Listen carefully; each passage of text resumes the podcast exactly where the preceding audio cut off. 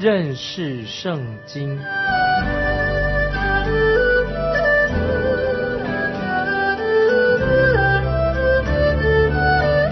认识上帝的话，把上帝的话带到全世界。本节目是由认识圣经机构和环球广播电台联合制作，欢迎收听。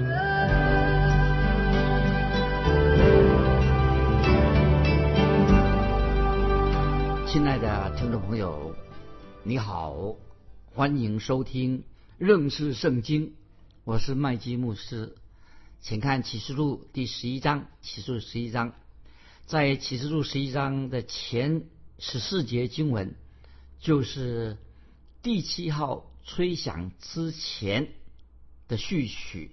在十一章这个经文里面，我们就会看到外邦人的期限还有四十二个月，也看见有两个见证人将要在这四十二个月里说预言，以及说到第二个灾祸，然后天使就要吹响。第七号的号角了。第十一章经文先要带我们回到旧约的时代，以及犹太人跟外邦人啊有区别。在那个时候，就是特别旧约时代的圣殿，我们看到犹太人跟外邦人他们的区别在哪里？当我们回到旧约的历史的时候，按照这个年代，当第七号号角吹响的时候。那么我们就就把我们带到大灾难时期的之后，那么就说到那时候基督就要再来了。我们读过启示录第十章，已经看到大灾难结束之后的情况到底是怎么样啊？现在我们从启示录十一章从逾越节我们开始来读十一章一二两节，有一根苇子赐给我。当做量度的杖，且有话说起来，将神的殿和祭坛，并在殿中里外的人都量一量。只是院殿外的院子要留下，不用量，因为这是给了外邦人的。他们要践踏圣城四十二个月。这一段经文启示录十一章一月节，跟路加福音二十一章二十四节。所说的那个时期就是那个时期。那么我们看《路加福音》二十一章二十四节怎么说？耶路撒冷要被外邦人践踏，直到外邦人的日期满了。那么今天啊，有些基督徒啊，不很多人以为说，现在的以色列国在一九四八年他们已经复国了，那么以色列已经占领了耶路撒冷了。那么他们认为说，那既然这样子的话，一九四八年。外邦人的时期就已经结束了，可是，亲爱的听众朋友，我们知道到现在，外邦人还是在践踏耶路撒冷。只要你现在去参观这个耶路撒冷的旧城的街上走一走，你就明白的。那里啊，不单单只有犹太人，而且那个耶路撒冷这个旧城附近啊，各种人种都有，而且在那里非犹太教。信仰的团体啊，遍布全城，所以意思就是说，耶路撒冷啊，这个附近很多外邦人在那里，还有那些其他的宗教团体都在那里。那么他们在耶路撒冷这个旧的城墙也建造了祭坛，所以我们知道耶路撒冷这个城市仍然是还受外邦人的践踏之中。可是我们读启示录说啊，到了大灾难。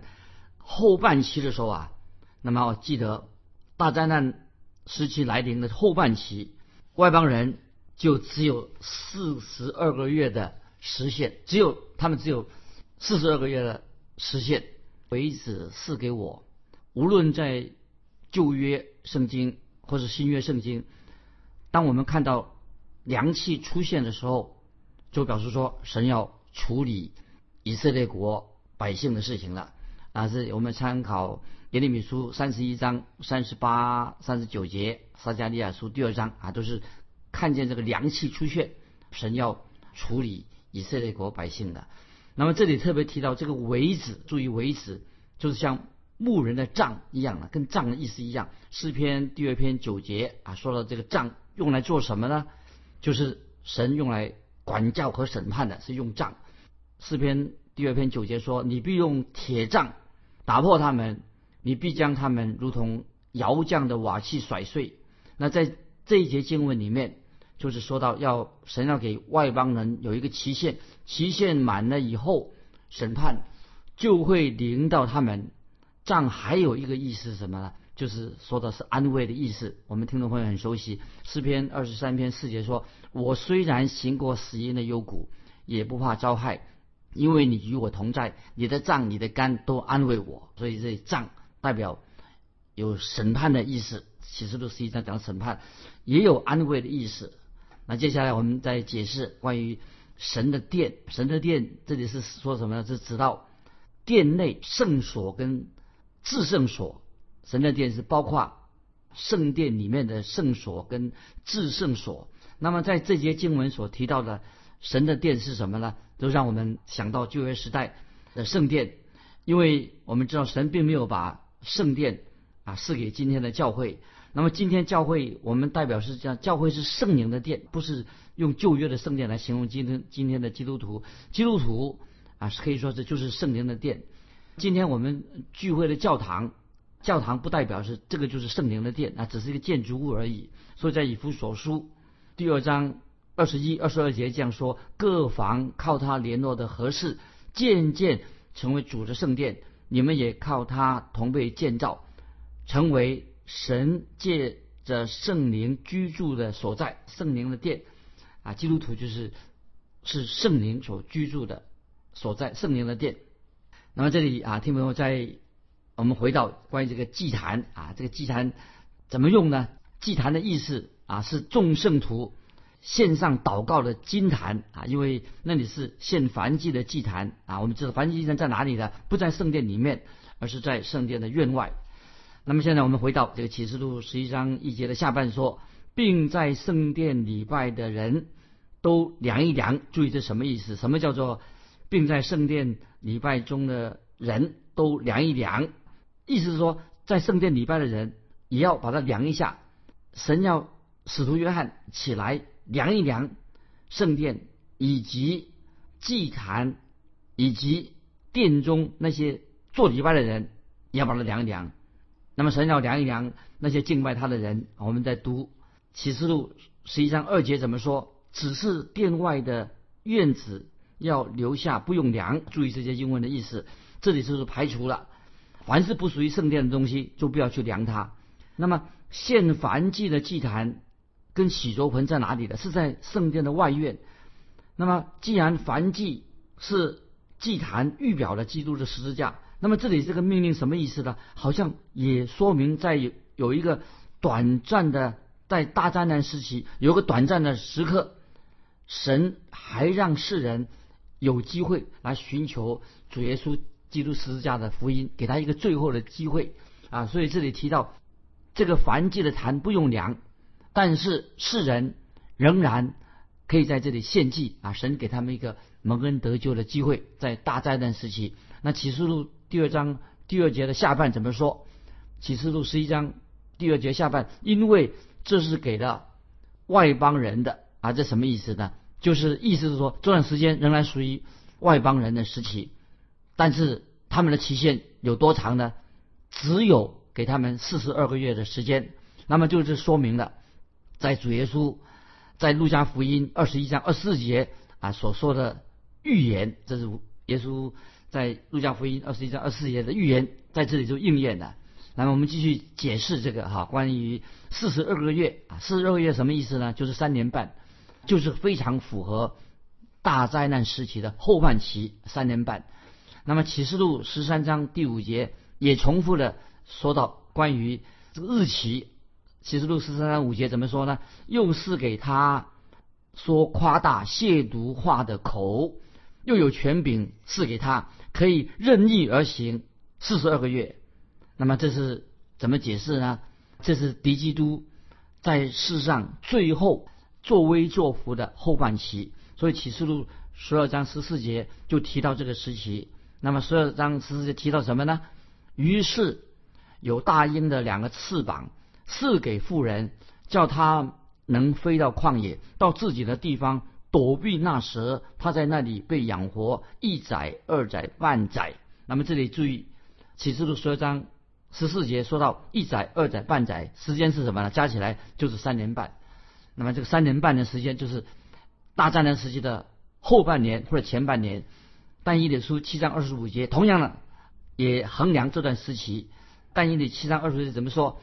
他必向至高者说夸大的话，必折磨至高者的圣民，必想改变节期和律法，圣民必交在交付在他手一载、两载、半载，加起来什么？一载、两载、半载，就是三年半的时间。再我们再再看但以理十二章十一节怎么说？但以理书十二章十一节配合刚才我们这关于这个时间的问题。但以理书十二章十一节说：除掉从除掉长线的繁迹，并设立那行毁坏可证之物的时候，必有一千两百九十日啊！注意，必有一千两百九十日，什么意思呢？一千两百九十日就是加起来什么？刚好是三年半的时间。那么但以理书九章。二十七节所说的时间，翻译的书九章二十七节说，一期之内，他必与许多人坚定盟约；一期之半，他必使祭祀与贡献子息，那行毁坏可证的如飞而来，并且有愤怒请在那行毁坏的身上，直到所定的结局。听众朋友，以上所引用那些经文。就是把可以知道说大灾难时期，这是我们读启示大灾难时期啊，可以切割成两部分。我们看到单一里所说的一个七就是七年的时间，那么这个七年就是单一里书上说的七十个七，也说到就是等于大灾难时期。那接下来我们再进到启示录十一章的第三节，我要使我那两个见证人。穿着毛衣传到一千两百六十天，注意这经文什么意思？启示录十一章三节，我要使我那两个见证人穿着毛衣传到一千两百六十天。那么这里啊，注意提到两个见证人，这两个见证人的身份是谁呢？那么有人看法不太一样。圣经提到这两位见证人的时候，也没有很清楚的说出，但他们到底是谁？那么曾经有位圣经学者说，他们啊，这是两个人在这个书卷当中啊，是很特别的一个角色，很特别。听众朋友，如果我们要明白启示录，必须要对这这两位见证人的身份要了解，知道到这两位到底是谁。那么圣经一定会说清楚。当然，我们不可以啊用这些所谓灵异解经来解释啊来研究这一部分，因为按照灵异解经的人，他们啊就会。啊，说说啊，什么七雷？七雷说了什么？又说出啊，他是谁？其实关于七雷的事情，圣经很清楚的吩咐约翰，叫他不要写下来。这个事情是神的秘密，不要写出来。所以使徒约翰就没有写出来。那么从这个经文，从经文我们可以确定，现在是讲这个启示录十三章、十一章三节啊，这两个见证人。是谁？那么很清楚的，一定是指这是一定是指人啊，不是指天使两个人作证的。当然，既然做证人的话，当然要要两个以上的证人。在《生命记》十七章六节已经关于说了见证人的事情啊，可以翻到《生命记》十七章六节怎么说呢？做见证将那当死的人致死，做见证将那当死的人致死，不可凭一个人的口做见证。将他致死。讲到这个，关于这个见证人呢，他身份，在马太福音十八章十六节也这样记载说，翻到马太福音十八章十六节，主耶稣提到教会当中如果有纠纷的时候，也是用同样的说法。怎么说呢？马太福音十八章十六节说，他若不听，你就另带一两个人同去，要凭两三个人的口做见证，句句。都可定准啊，就是做见证，要凭两三个人的口来做见证才可以定准。那么圣经就要求所有要做见证的人，必须要要两个以上的见证人才能够确定，才能承案啊。所以听众朋友，我们可以肯定的说，这两个见证人不是天使，一定是人。那么现在我们再引用个经文，跟这个有关系的《马拉基书》四章五节，《马拉基书》基书四章五节说：“看呐，耶和华大而可畏之日未到以前。”我必差遣先知以利亚到你们那里去。注意，马拉基书提到啊，有一个证人是谁？马拉基书四章五节说：“看呐，耶和华大而可畏之日未到以前，我必差遣先知以利亚到你们那里去。”所以啊，其中一个见证人就是以利亚。那么马太福音十七章十一节啊，看主耶稣怎么说？马太福音。十七章十一节，主耶稣说：“主耶稣说，回答说，怎么说呢？”马太福音十七章十一节，耶稣回答说：“以利亚固然先来，并要复兴万事。”所以听众朋友已经很清楚了。那么有把握说，两个见证人之一，以利亚是其中之一。啊，现在我们进到启示录十一章第四节。那么这两个见证人做什么呢？他是立在世界之主面前的。这里说到啊，有两个灯台。说到这两个见证人是立在世界之主面前的两座灯台，那么在列王记上，听众们翻到列王记上十七章第一节这样说，来说明这个见证人是什么？我指着所侍奉永生耶和华以色列的神起誓。那么这是说什么？显然这个人是谁呢？就是指到先知以利亚。所以这两位见证人啊，就是等于两位。两座灯台，两座灯台，他们作为世界的光。那么我们看到主耶稣基督在登山变相的时候啊，出现的是谁呢？登山朋友记得吗？听众朋友，以利亚他就在登耶稣登山报变相的时候出现了。那么第二位见证人是谁呢？当然我们知道，必定是摩西。根据这个说法才能够成立。但是两个人的见证人可以成立，那么。那个人是不是另外一个人？就是摩西呢？能证明摩西是第二位见证人吗？那么这个证据并不充分，让听众朋友了解。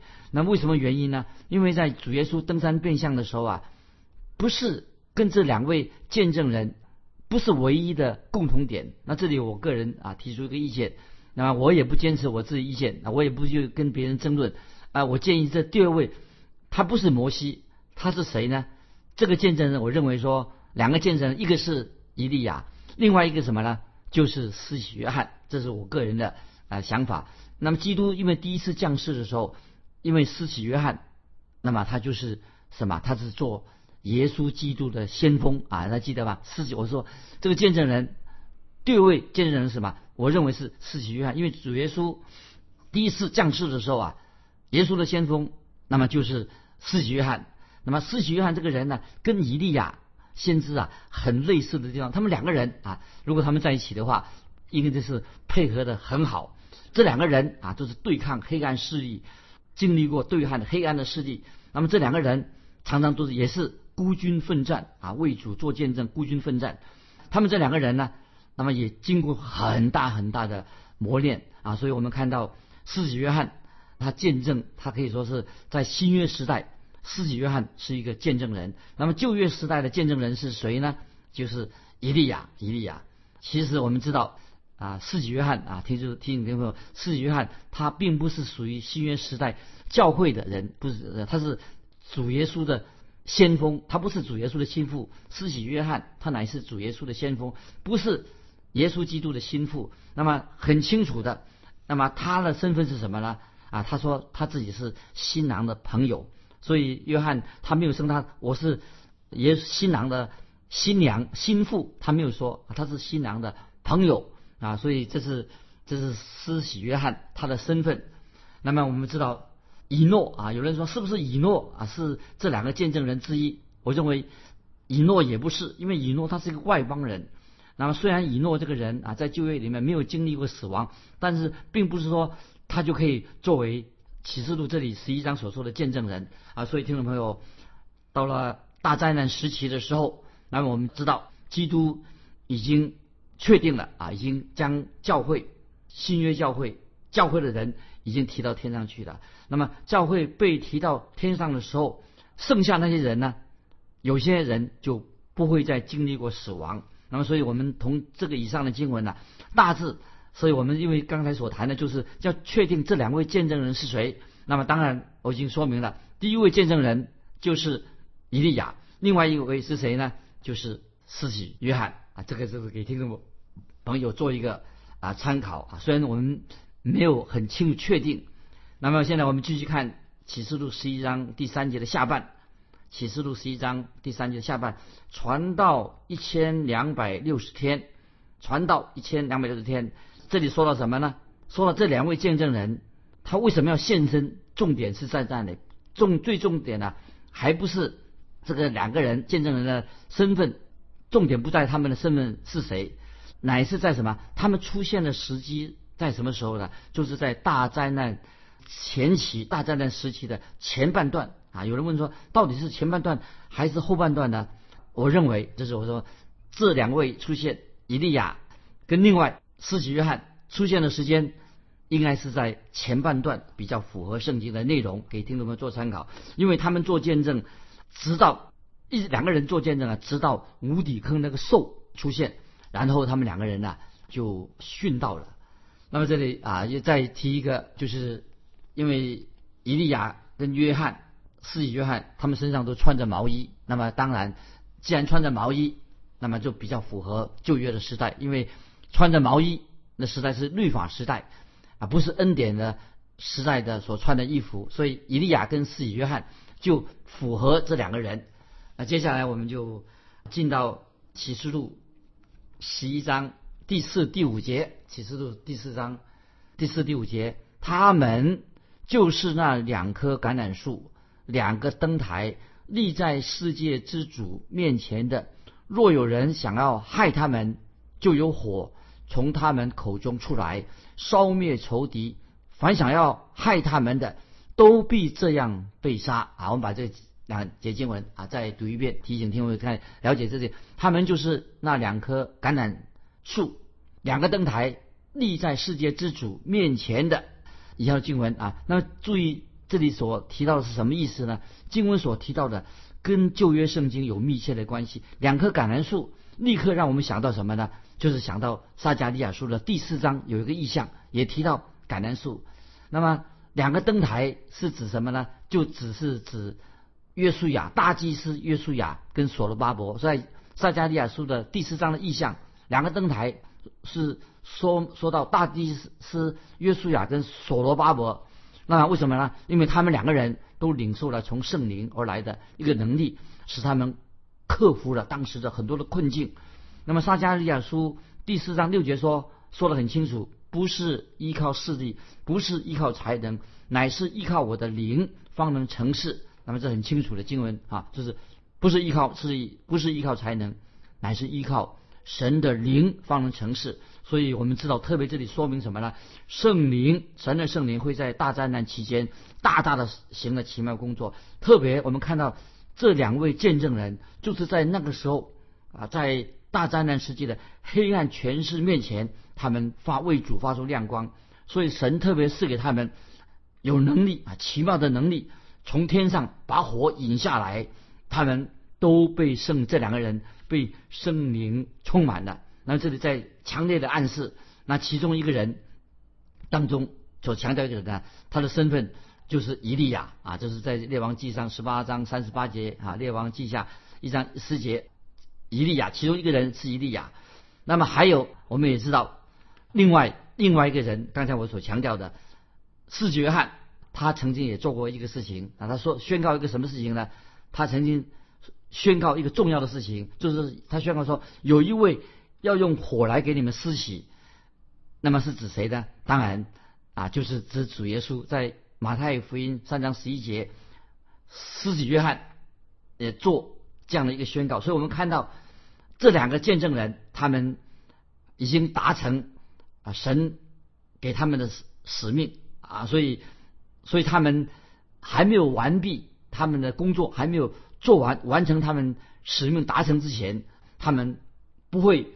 遭到死亡的攻击，他们不会死，就是他们不会死。所以这里我们看到，凡是属于神的人啊，我们都知道，我们有一个盼望，我们是不会死。看见为什么呢？神要借着世袭约翰，也借着以利亚，他们什么要完成神给他们，借着他们完成神的旨意之前，他们呢仍然活着。那么，所以读这这段经文的时候啊，让我们啊会让听众朋友得到这个很大的激励。那么，我们知道，今天我们啊基督徒在这个世上也能够为真理做见证，因为也可以我们让我们今天基督徒为主做见证的时候啊，可以大得安慰。那么，今天我们就啊分享在这里。时间的关系啊，我们也问听众朋友一个问问题啊啊，当你读启示录的时候啊，当你遇到问题的时候啊，我再问你说你该如何解决啊？当你遇到困难读不懂的时候啊，一般你自己用什么方法来想要明白启示录所告诉你的，特别这些预言当中有不明白的地方，你该怎么办啊？欢迎你来信分享你个人读启示录的经历，来信可以寄到环球电台认识圣经麦基牧师收，愿神祝福你，我们下次再见。